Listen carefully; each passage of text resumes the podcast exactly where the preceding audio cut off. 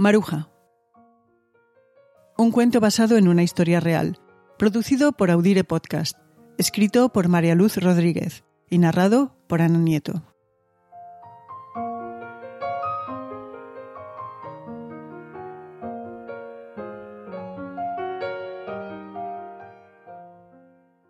Maruja siempre se sintió en deuda con su madre.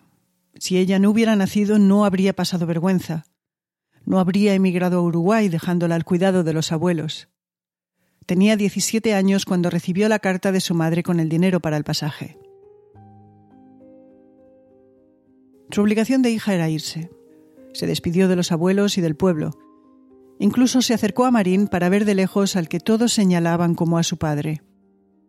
Su novio Paco la acompañó al muelle de Vigo. Se oían conversaciones sobre un golpe de Estado en Argentina y la huida de un tal Perón. Maruja las ignoró. Su destino era Montevideo y allí todo iba bien. Tenía que ir bien. Dijo que no iba a volver, que no le iba a escribir, que se casase, y se permitió darle su primer beso. Él le dijo que la esperaría y le regaló un queso porque había oído que en la tercera clase del Alcántara II se comía como después de la guerra. Antes de despedirse pagó a un fotógrafo para tener una imagen de los dos juntos. No se atrevieron a cogerse de las manos y las sonrisas tampoco acompañaron. Ti non es triste, fixeronche así, pero non eres ti. Fue lo último que le dijo Paco.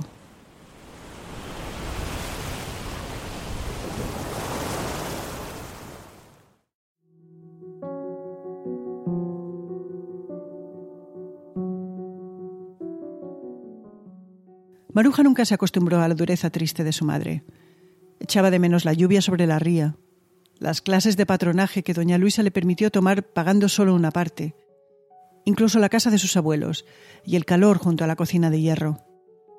En Paco no quería pensar, porque ahí sí que no podía evitar llorar recordando el paseo de los domingos, cuando él le decía que era una maga, porque le entendía aún lo que él no sabía cómo decir. Para Maruja el mago era él que tenía el poder de hacerle sentir como si ella fuese cualquier otra chica, como la Pili, o la Amparo, o la Rosa, alguien sin mancha, de la que nadie hablara a las espaldas, con amigas, con padre y madre esperándolas en casa.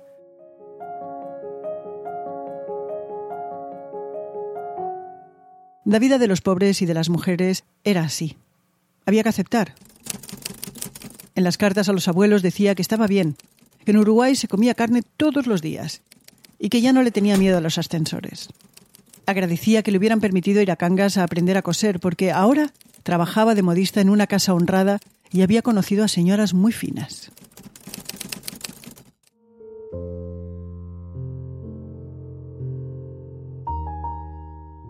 A los tres años de llegar a Montevideo se casó con un catalán al que le unía la soledad. Un buen hombre, trabajador, Nunca le dio un disgusto, y alegrías tres, Julio, César y Francisco. El pequeño al que su padre llamaba Francesc y a ella le gustaba llamar Paco. Pasaron los años y su madre murió. Pasaron más, y Maruja y su esposo juntaron un pequeño capital y pudieron comprar una casa en propiedad. Pasaron más, y sus tres hijos fueron a la universidad.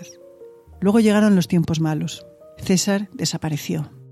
Durante semanas agonizaron temiendo que los militares lo habrían detenido por actividades que decían en la televisión que eran subversivas, antipatriotas. Su hijo del medio, ya desde que cursaba el liceo, le tomaba el pelo diciendo Mamá, menos aceptación y más revolución. Y ella en silencio creía entenderlo. Al menos un poquito. Maruja nunca supo cómo ni a través de quién llegó una carta manuscrita de su César. Se había exiliado, estaba bien, Ahora era un refugiado político en Brooklyn, Nueva York.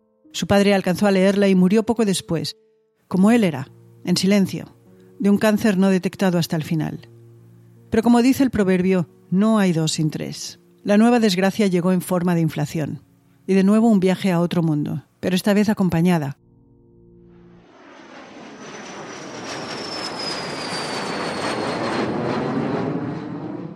Con Paco y Julio, Maruja aterrizó en casa de César, en Brooklyn, cuatro días antes de un gran apagón del que se habló durante años.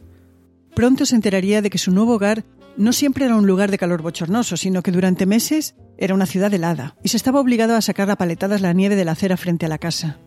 Se acostumbró a los ruidos que nunca descansan, a entender lo que hablaban en la tele, aunque sufría hablar inglés en público.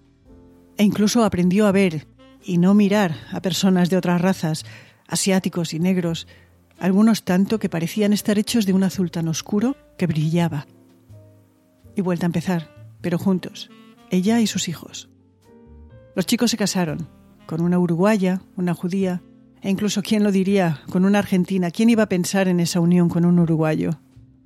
Tuvieron hijos, abrieron negocios especializándose en sándwiches de miga y pascualinas. Ahorraron, compraron casa y se hicieron estadounidenses. Mientras la vida transcurría, Maruja cuidó fiebres, cosió dobladillos y botones, fregó platos, limpió vómitos, cocinó cientos de milanesas y tartas de cumpleaños. Llevó a los niños a clase de pintura y a soccer. Regaló mimos. Apoyó a sus hijos en todas las decisiones y tuvo cuidado de no criticar jamás a las nueras, incluida la argentina, que le criticaba todas sus comidas porque pensaba que lo hacía con cariño. Y cuando en una comida de domingo su familia hablaba vivamente de un atentado de unos días antes en unos trenes en Madrid, Maruja los cayó cuando de la nada dijo que quería viajar a España. Añadió que ya había averiguado qué papeles tenía que pedir a Cangas y a Montevideo para que en el consulado le dieran su pasaporte español. César, Paco y Julio hicieron las gestiones, compraron el billete y acompañaron a su madre al consulado de Manhattan, oscilando entre el asombro y la preocupación. Era la primera vez que habían escuchado de su madre decir que quería algo. Y ella, que nunca iba sin alguien de su familia a Manhattan, dijo además que quería volver sola, a lo que llamó su casa.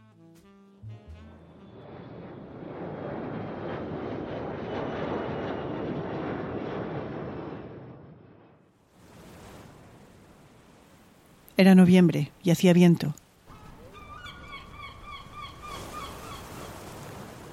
Maruja paseaba por Marín frente a la ría agarrada del brazo de una prima lejana.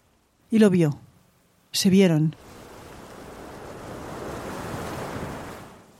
Y caminó hacia ella. Buenas tardes, Maruja, dijo Paco.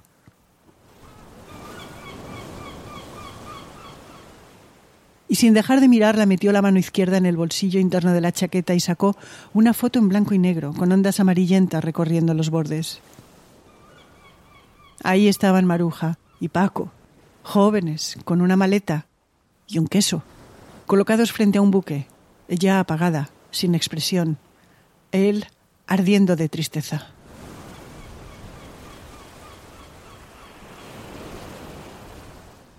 Dicen che que te esperaría e aquí estou.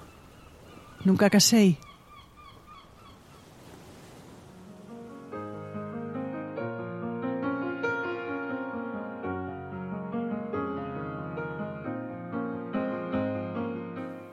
Valentina contó esta historia de su abuela a María Luz Rodríguez el día que la conoció en una fiesta multitudinaria en Queens. Su abuela, que nunca más volvió a salir de Galicia, ya había fallecido. Había viajado a visitarla a Cangas cuando se enteró que el fin estaba cerca. Le preguntó, Abuela, ¿cómo estás? Y Maruja le contestó que bien, contenta, que el hielo que siempre había sentido, había dicho tocándose con las dos manos arrugadas el pecho, ya no estaba ahí, que ella creía que por fin se había derretido.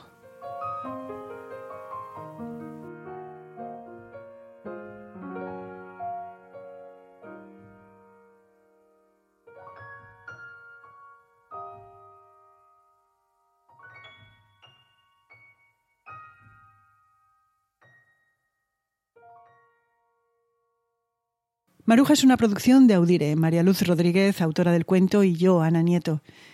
¿Tienes una historia que contar? Querríamos oírla y quizá contarla aquí. Dínoslo en audire.audirepodcast.com. Fast internet isn't just nice to have, it's gotta have now. CenturyLink Fiber Internet gives you great reasons to get the speed and reliability you're missing. Go to CenturyLink.com and save with incredible new customer offers. CenturyLink Fiber Internet means sharing 4K videos, smooth streaming on binge watch nights, and a reliable connection for work, learning, and gaming. Everything you love. Our best fiber internet offers are online at CenturyLink.com. Service and offers are not available everywhere. Restrictions apply. 15 minutes could save you 15% or more. Wait a minute. I've heard that before. That's the note Jeremy wrote to me in my yearbook in the sixth grade. How'd you even know that? Because it's from Geico. Yeah, yeah, wait, here it is. Dear Luke, have a great summer. P.S. 15 minutes could save you 15% or more. Love, Jeremy. Geico's had this tagline for years because we help save people money. So wait. You're saying Jeremy copied you? yeah, that actually does sound like something the J-Man would do. Geico. 15 minutes could save you 15% or more. One day in the metaverse, doctors will practice high risk surgeries as many times as needed before operating on real patients. Education will be more immersive, allowing art students in Ohio to visit museums across the world without a plane ticket, and giving science students in Florida the opportunity to sail through Saturn's rings. The metaverse will also transform workplace training. Imagine a world where engineers can disassemble and reassemble engines thousands of times without wasting materials, or where aspiring city planners can build hundreds of cities before a single real building is ever constructed. The metaverse may be virtual, but the impact will be real. Learn more about what Meta is building for the metaverse at meta.com slash metaverse impact.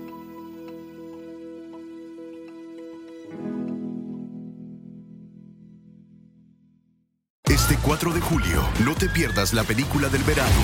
Are you ready? Damn right. Top Gun Maverick es una de las mejores películas jamás hecha. Disfrútala en la pantalla más grande que puedas. You got yourself a deal. Tom Cruise, Top Gun Maverick, clasificada PG-13.